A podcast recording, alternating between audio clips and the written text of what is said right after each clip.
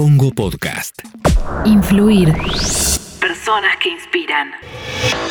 Hernán Casiari es escritor y acaba de cumplir 50 años. En 2010 renunció a las editoriales internacionales y los medios en los que publicaba y fundó la revista Orsay, un proyecto autogestivo donde se propuso y logró revolucionar el mercado editorial. Sus libros y publicaciones se venden en todos los países de habla hispana. Algunos de ellos, como Más respeto que soy tu madre, fueron convertidos en obras de teatro taquilleras. Actualmente se encuentra en proceso de rodaje su primer película, La Uruguaya, donde el público financió los 600 mil dólares de inversión en un formato de microproductores asociados. Pero ¿por qué un artista y emprendedor consagrado sigue apostando tras 20 años a modelos de financiación alternativas? Hay la sensación de que vos podés confiar tu contratapa en Coca-Cola, aerolíneas argentinas, etc. Y es verdad, al principio te solucionan un par de temas. Pero terminan decidiendo hasta cuándo hacer la revista. Un día te dicen, no, basta, no, no hay más de esto. Entonces vos dejás de jugar. Con el cine pasó lo mismo. Tanto con los subsidios como con las producciones puntuales el productor te dice, bueno, sí, está bien, te doy 500 mil dólares, pero la tenés que filmar en Bruselas, porque los capitales son de ahí. No, pero esta es una película de un escritor argentino que cruza el charco en Uruguay. Bueno, será de un escritor francés que cruza el charco y se va a Bélgica. No, pero es ahí. Y termina siendo todo eso. O sea, terminan jugando. Los que tienen la guita terminan definiendo cuestiones estéticas. Por eso salen las películas que salen. Cuando se mete el que tiene plata a tomar decisiones estéticas, se pudre. Entonces hay otras formas de hacerlo. Y estas son las otras. No son mejores o peores, pero defienden un poquito la estética, lo creativo. La gente de corbata no se mete a tomar decisiones que no son de gente de corbata. Por, ponerle un comodín, ¿eh? la corbata en realidad me divierte, pero es el comodín que uso. Y entonces es como más divertido, más fácil, más plausible las posibilidades de que nuestra película se haga son mucho más altas que otras. Que tenés que esperar que el Inca haga no sé qué y que después te la den pesos pero se devalúa el dólar y entonces te queda la mitad. Nosotros no tenemos ese problema, tenemos la plata y vamos a tener la película. El eje de este podcast es la influencia, ¿no? Una vez lo escuché a Hernán Crespo decir que Messi los hacía quedar a los goleadores como unos boludos, porque nadie lo llamaba goleador a Messi, sin embargo mete 50, 60 goles todos los años. Este, y, con vos me, me pasa que a vos nadie te llama influencer.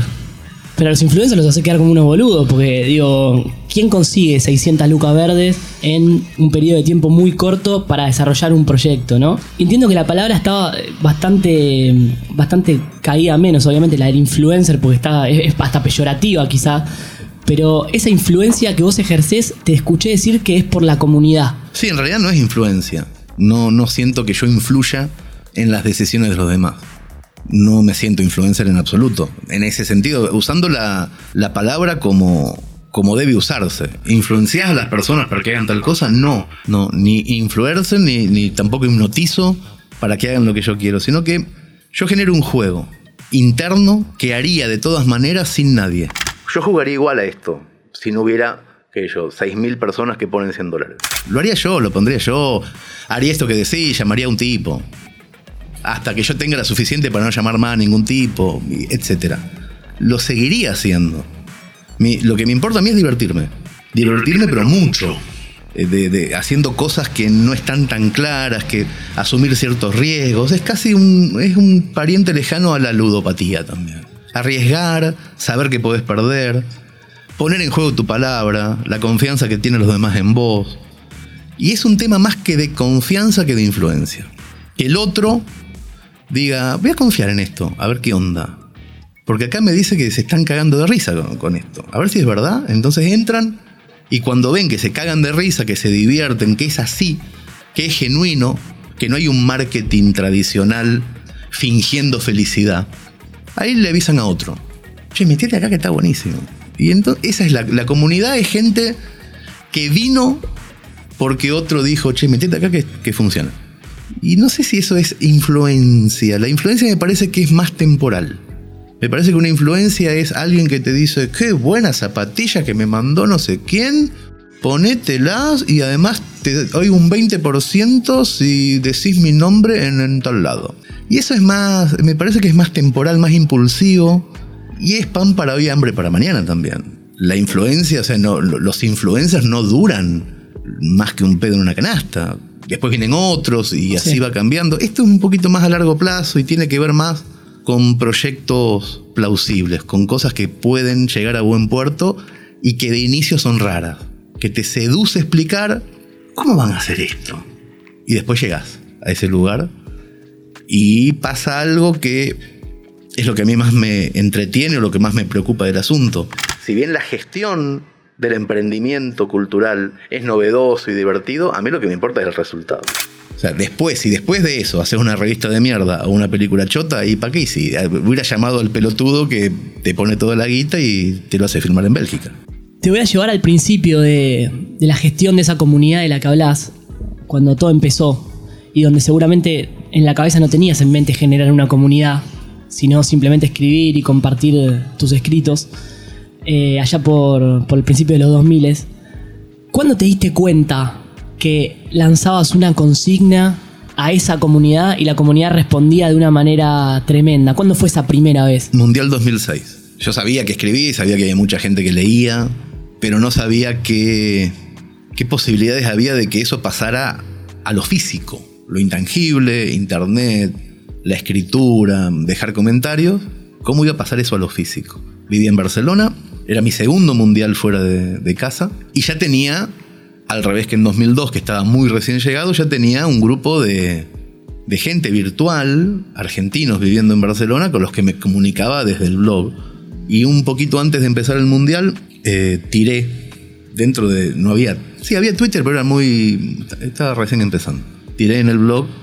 ¿Por qué no nos juntamos a ver los partidos a algún bar? Es un bar que yo, 30, 40 personas, pantalla gigante, lo, lo cerramos. Y la respuesta fue de miles. Y dije, no, no, no, no, no, no da. No da, no lo quiero hacer. No estaba yo en. No tenía las espaldas como para asumir una logística todavía. Y hicimos el primero y no hice, y me fui más después porque era demasiada gente queriendo entrar. Yo pensaba que iba a ser una cosa para unos pocos, Armaste un boliche de repente. pero ahí entendí que proponer algo eh, infundía una, una respuesta inmediata, efusiva, si no tenías claro el cómo, descontrolada. Y bueno, esa fue la primera vez. No me pareció lindo, ¿eh? Claro, no, no, te va a haber puesto nervioso. Sí, me, me- me puso nervioso y sobre todo, estando en ese lugar, me acuerdo de ese... Era, creo que fue un 6 a 1 contra Serbia y Montenegro, una cosa por el Sí. estilo. Partido con muchos goles de Argentina. Yo estaba sentado en una mesa, no tenía una eh, experiencia de que de me hablaran desconocido. Y viste, y venían y querían charlar, era, era como demasiado.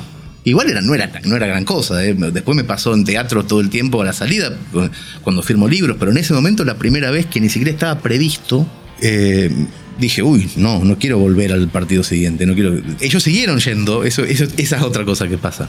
Pueden prescindir de uno. Se te trasciende, digamos. Entonces está buenísimo. Ahí es- también descubrí en ese segundo partido que no soy necesario. Y dije, ah, entonces está todo bien. No estoy quedando para el orto con nadie. Nadie dijo, eh, no viniste. Disfrutaron, vieron el partido, buenas noches. Y ahí es como que esa bala o esa semilla empezó a germinar, digamos, de decir, che, para acá hay una, un grupo de gente dispuesto a hacer cosas juntos, digamos, que no se conoce, pero que, que de alguna manera yo los aglutino. No, no, no, no me queda claro si estratégicamente en algún momento lo pensé de esa manera. No, no, no digo que estratégicamente, digo, ¿viste esas cositas que entran? La bala va entrando de a poquito Sí, a y un día cayó, cayó la ficha. Sí. Empezó a pasar eso. Empezó a pasar con. sutilmente con otras cosas parecidas. Hasta que cuatro años después, en 2010, fue tremendo. En 2010 yo tomé la decisión de renunciar a las multinacionales que publicaban mis libros y a los diarios de Argentina y de España donde yo hacía mis columnas semanales, El País y la Nación. Y lo dije en el blog también, y dije que al mismo tiempo que poníamos a disposición de la gente una, una revista sin publicidad, si querían hacerla. Y la respuesta fue, en, este, en ese momento sí estábamos preparados, o yo estaba preparado para recibir, yo suponía en ese momento que 3.000, eh, una, una, una preventa de 3.000 ejemplares y, pasaron los 10.000 muy rápidamente. O sea, estaba preparado, pero tampoco no a tanto. Y, ahí fue donde tom- tomamos la decisión de tratar de hacer una revista increíble. Que no se quedara solamente en la gestión y en la logística, que fuera algo realmente bueno. Y en eso nos, nos concentramos durante 10 años, los 10 años siguientes, sea, hacer una buena revista. En plena crisis del mercado editorial, de la industria del papel, eh, salís con, con este proyecto sumamente contracultural, donde mucha gente, bueno, como decís, al toque se suma. Y después tenés este desafío de estar a la altura, ¿no? De las expectativas generadas. Pero me parece que gran parte de esto tiene que ver con el modelo de negocio, porque vos pudiste seducir a muchos autores, algunos ya conocidos, otros que se hacen conocidos a través de la revista, eh, en base a ciertos cambios de paradigma, ¿no? Porque vos me vas a poder decir mejor, pero yo creo que el autor se llevaba el 8% de los precios de tapa de las En publicaciones. general, los autores en, en cualquier editorial se llevan del 8 al 10, pueden negociar hasta el 10, algunos que son Y vos les diste... tremendamente bestseller el 11, bueno, en, en, en Orosai se llevan el 50. Y además les diste un sistema de monitoreo en tiempo real. Claro, porque esa es la otra cuestión, que en general los autores echamos en falta de las multinacionales, que es el- la auditoría. ¿Cuánto imprimen realmente? ¿Cuánto se vende realmente? Eso el autor nunca lo sabe. Tiene que confiar a ciegas en que el otro, que generalmente es un estafador, te va a decir la verdad. Vamos a andar a chequearlo, ¿no? Anda, claro, anda, ¿cómo haces? No, en realidad sí podés. Hay, hay autores que lo han hecho, pero se han pasado 4 o 5 años de su vida haciendo eso. Auditando, yendo a juicios y no escribiendo. O sea, tampoco es la idea. Y después tenés que la- una muy buena parte de, de la gente que escribe o que hace música. Le gusta más fumarse un porro y hacer lo que tiene ganas de hacer y no estar así hablando con abogados y escribanos y bueno. 100%. Exacto. Entonces, eh, lo que nosotros hacemos sin que nos lo pidan es darles la llave. De hecho, ahora que se puede, hay empresas tipo Mercado Pago que te permite directamente dividir de cada venta de producto, dividir sin facturar. Dividir directamente. El 50% va a Orsay y el 50% va a vos. Cuando el tipo compra pasa, ¿no? O sea, ya no hay manera, si querés, si querés, no hay manera de cagar al autor. Pasa que nadie quiere, porque el negocio está cimentado en cagar al autor. Se trata de eso, en un punto. Pero hoy, ojalá haya autores eh, escuchando. Hoy, si tu editorial quisiera, recibirías no cada seis meses una mentira, sino permanentemente la verdad. Digo, ¿qué puertas se te cerraron con, con esta metida, digamos, de dedo en el culo de la industria? Que vos eras un tipo que escribía en La Nación, como decís, en El País, diario sum- sumamente mainstream. Eh, ¿Qué puertas se te cerraron? ¿Quién te, te dejó de, de atender, digamos? ¿Sabes qué pasa cuando vos pegás semejante portazo público? Lo que haces es cerrar vos la puerta. Hay algo que pasa en los grandes casinos, no sé si en Argentina también, pero en Europa pasa. Al ladito de los casinos hay una puerta que está abierta a las 24 horas, una ventanilla, en donde vos podés ir y decir, hola, mira, me llamo Hernán Casier y mi documento es este, no me dejes entrar nunca.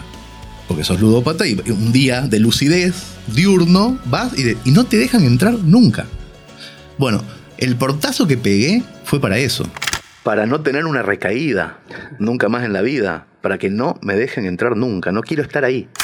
Entonces no sé eh, si otro eh, después cerró alguna puerta. Yo cerré la puerta. Te leí decir que eh, estas industrias culturales o estos proyectos pueden mantener de alguna manera la, la pureza o, o, si querés, la calidad si no son demasiado masivos. ¿no? Sí. Que, que- que cuando uno es demasiado masivo ya tiene como esa escafandra pesadísima que, que no le permite recalcular rápido, no le permite estar como con, con la velocidad necesaria de reflejo con los tiempos que corren, ¿no? Vos limitaste tu- tus tiradas a 6.000 ejemplares de la revista Orsay. Sí. ¿Por qué 6.000? Porque alcanza. Porque alcanza para pagar muy bien. A todos los que participan, los sueldos de los fijos, que somos pocos. En realidad siempre hay 24 invitados, 12 escritores y 2 ilustradores, que cobran muy bien, y además de los sueldos fijos de, la gente que trabaja en, en- en la edición, la impresión, etc. Eh, 6.000 por 12 dólares alcanza. ¿Qué sé yo? No sé, alcanza. Sí. Y se agota antes de empezar, o sea que el, el dinero está, le pagás al imprentero antes de que impriman, le pagás a todos los que escriben e ilustran en el momento exacto que terminan de hacerlo, no cuando sale la revista y se vende. Y, y- y inmediatamente después liberamos el contenido. Lo pones Para que, no gratis en sean, internet. claro, para que no sean 6.000 los que consumen ese cuento maravilloso o esa ilustración, sino todos los que quieran. Pero con 6.000 ya lo pagamos. Todo lo demás sería codicia. En el momento que vos hiciste esto de liberar las publicaciones y ponerlas en internet gratuitas al mismo tiempo que salía la revista, uno un par de días después, te habrán dicho que estabas loco, porque realmente no era común. Digo, todo el mundo estaba súper celoso de cuidar Uf. su obra, de que no se la pirateen. Me acuerdo que era la época de Taringa, ¿viste? Sí, Estaban sí, todos claro. como locos con los derechos de autor. ¿Vos qué crees que la, digamos, el papel o, o- o la revista tenía un valor tal que, que por tocarlo ya, digamos, era suficiente que, que la gente lo quería querer comprar igual? A mí me parece que hay todavía, no va a pasar siempre esto, pero todavía hay fetichistas del papel. Gente que le gusta muchísimo el olor de la tinta, recibir un objeto, eh, firmar la entrega de ese objeto, que cueste un poco conseguirlo, porque tampoco es divertido que te den un diario gratis cuando subís del subte. Esos diarios gratuitos Sí, que sí, todos sí, son publicidad, no es divertido para nadie. Ni ves la publicidad, las noticias no están buenas, son, tienen, son muy cortitas porque hay mucha publicidad. Es lindo cuando algo te cuesta. Comprar la Orsay, la primera temporada, esta ya no, porque ya estamos asentados y todo en internet hace que sea más fácil. Pero la primera temporada era un tema conseguir una revista. Tenés que encontrar en tu ciudad a alguien que recibiera 10, ir a la casa, pagarle. Era divertido, te hacías amigos, novias, se ha casado gente. Wow. Entonces funcionaba desde ese lugar. Desde ese lugar y esa eh, suerte de incomodidad para conseguir el objeto contrastaba mucho con esa época en donde te bajabas la discografía completa de Caetano Veloso, escuchabas dos canciones y la tirabas a la papelera, pues no te entraba dentro de la máquina tantos megas. ¿Tan fácil es deshacerse de una discografía completa? Empezamos a tener también esa, esa sensación de que podíamos acceder a todo sin poner nosotros nada a cambio. Y que podíamos eliminar definitivamente todo sin preocuparnos. Orsay vino a decir, no, paren, paren, paren. Tiene que haber cosas que cuesten un poco también. No plata, ¿eh? Que cueste un poco conseguir. Que cuando llegan a tus manos digas, uy, mira qué bueno, hice un pequeño esfuerzo para que esto me llegue. Y también puse un granito para que siga ocurriendo. Me parece que eso fue lo más interesante que pudimos hacer con la comunidad Orsay. Que entiendan que ellos pueden pagar para que ese cuento exista y después ese cuento pueda ser libre también. Hay cuentos que yo, cuentos inéditos de Berardo Castillo, cuentos de Nick Horby, ilustraciones de Altuna, que si no hubiera pagado 6.000 personas no existirían hoy, que son obritas de arte. Sí, sí, el legado tuyo, digamos, también. O sea, digo, el legado de la- de- de- del- del laburo que hiciste. Sí, sí, que hicimos, somos Sí. un montón. Y, y bueno, y me parece muy importante. Estás escuchando un podcast original de Congo.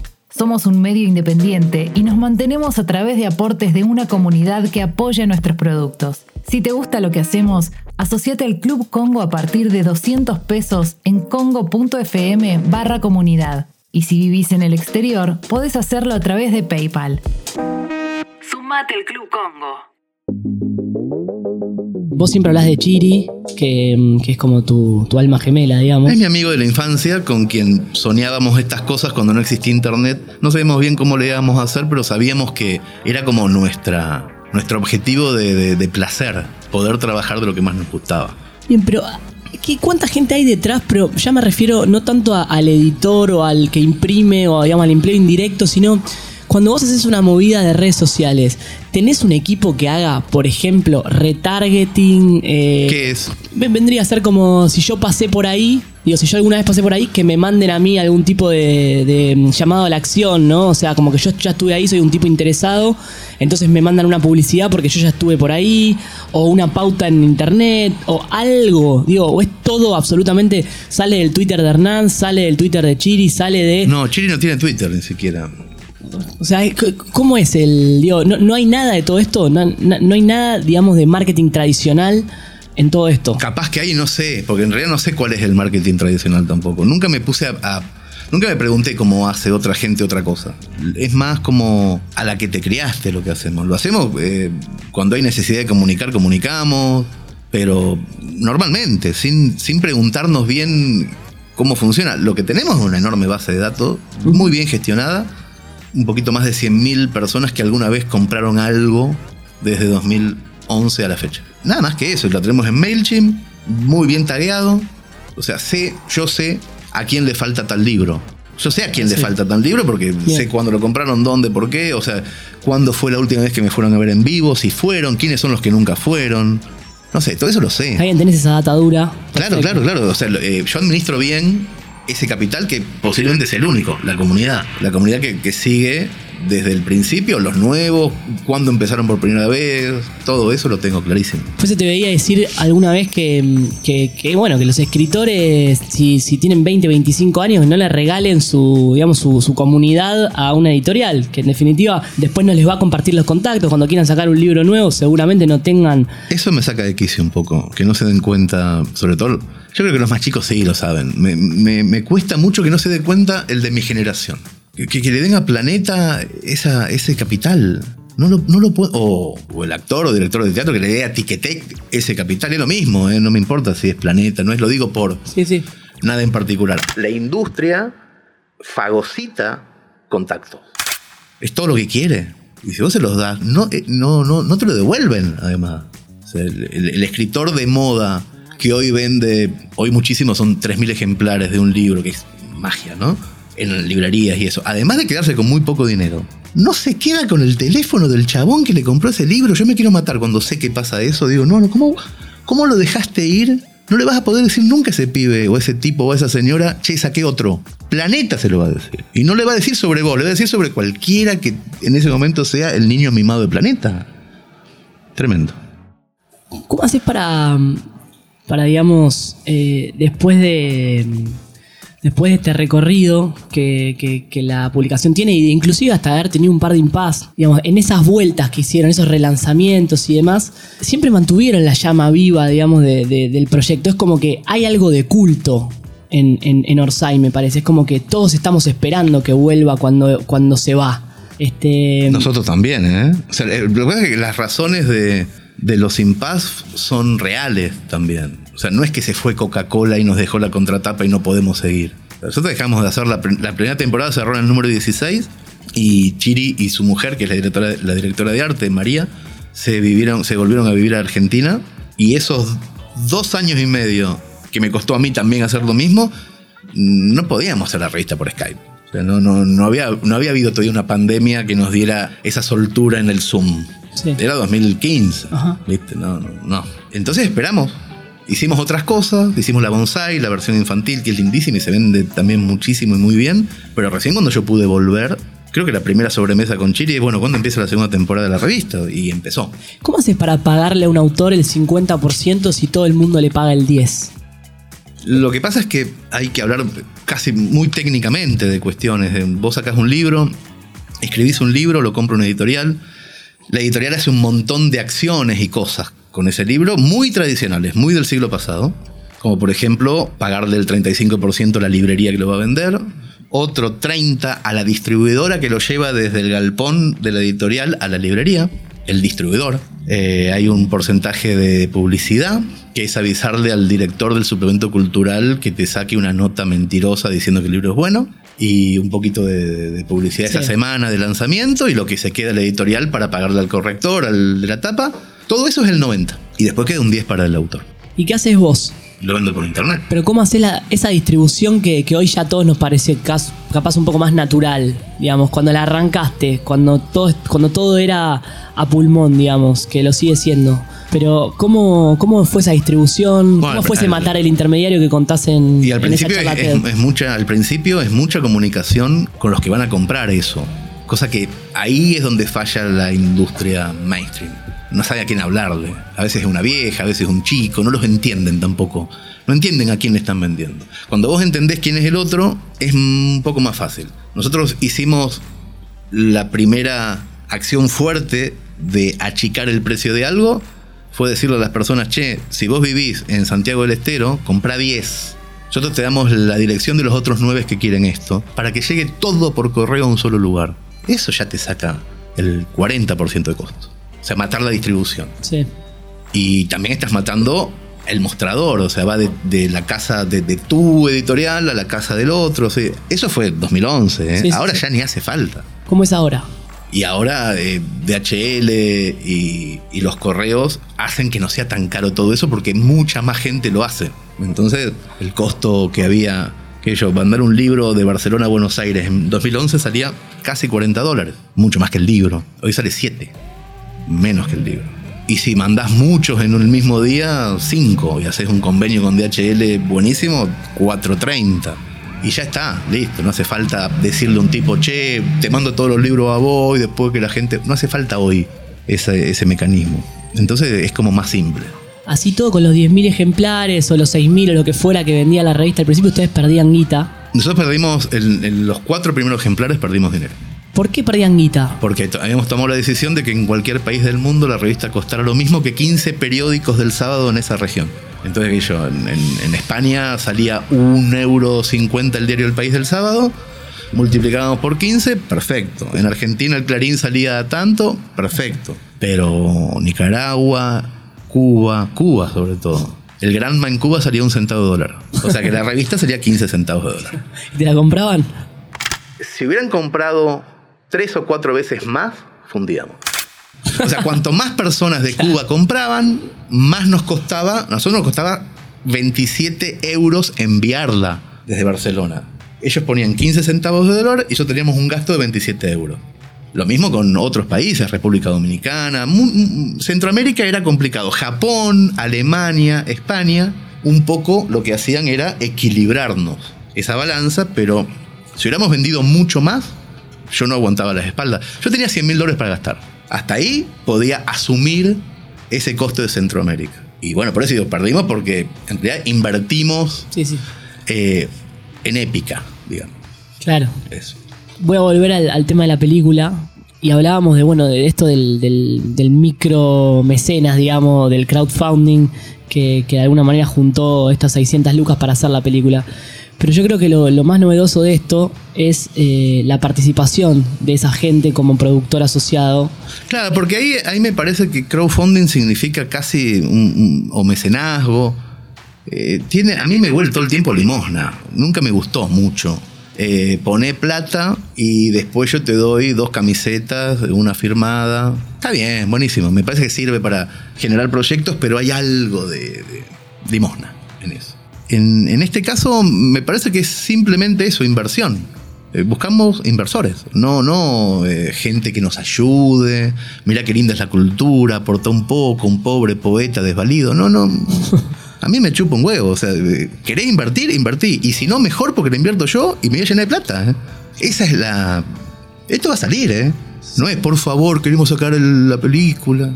Es otra historia. Por lo menos, desde el discurso, yo necesito que sea otra historia. Yo no quiero pedir, por favor, nada. Quiero que vengan a jugar conmigo si quieren. Y desde ese lado lo hacemos. El que puso 100 va a recibir 200 el año que viene. Y el que puso 20.000, que es el máximo, 200 bonos es lo máximo que puedes poner. Y bueno, está haciendo un negocio. O sea, no, es- no está jugando a ayudar a unos pibes a que hagan una película. Y participan en la, la toma de decisiones de alguna manera, digamos. Eso es, esa, parte me- a mí me parece una vuelta de tuerca increíble, que no sabíamos si iba a funcionar bien, si iba a ser un quilombo. Y está pasando algo que a mí me supera, me, me- me- enamora. Porque además es, el, son conejitos de India de un sistema que espero utilicemos mucho en el futuro. Y está funcionando perfecto, están decidiendo escenas del guion, quién es el actor principal. Incluso antes de- del casting tomaron la decisión, yo les pregunto, ¿quieren que sea célebre o desconocido? Y les pongo las ventajas. Célebre, Netflix te la compra un poco más cara. Desconocido, no necesitas ajustarte a una agenda, divismo, motorhome con rosas rojas. O sea, es otra historia. Tienes más tiempo, podés preparar mejor el personaje. Hasta eso decidieron. ¿Qué querían? Y después empezó el casting. Y también deciden si quieren, qué forma de comercialización quieren con las plataformas. Si quieren vender un original, o sea que Netflix se haga cargo de todo y ponga Netflix presenta. Te dan toda la guita, Sí, sí. pero ellos deciden el casting, por ejemplo. O, o una cosa intermedia, o participar en festivales y después empezar a comercializar. Todo eso fueron decisiones de 2.000 personas, apretando botoncitos como en, en la Cámara de Diputados. Eso es lindísimo, es muy divertido. Corregime si me equivoco, lo investigué, no encontré un precedente en todo el mundo de esto, en cine. Digo, a, a gran escala, ¿no? En estrenos que van a tener alcance nacional y demás, no encontré. Debe haber, debe haber. En Estados Unidos hay generalmente casi de todo, supongo. Yo no sé, digo, no, no nos basamos en nada, pero tampoco puedo asegurar Algo que tenga notoriedad pública, por lo menos, ¿no? Quizás sí haya cosas muy chiquitas, pero. Pero de verdad lo, lo busqué, le pregunté a amigos críticos de cine y demás, y ninguno me supo decir un antecedente de lo que estás haciendo vos. Yo no, no conozco, pero tampoco puedo asegurarlo, porque generalmente siempre, viste que generacionalmente hay ideas que ocurren en diferentes lugares del mundo al mismo tiempo Sí. incluso, que me parece buenísimo porque quiere decir que estamos conectados con las ideas y con lo que nos proponen los tiempos respecto a las ideas. Eh, si no se hizo nunca, buenísimo, y si se hizo, se habrá hecho antes de ayer y también buenísimo. Está todo bien. Gracias, Hernán. A vos. Influir. Personas que inspiran. Fue un podcast de Congo.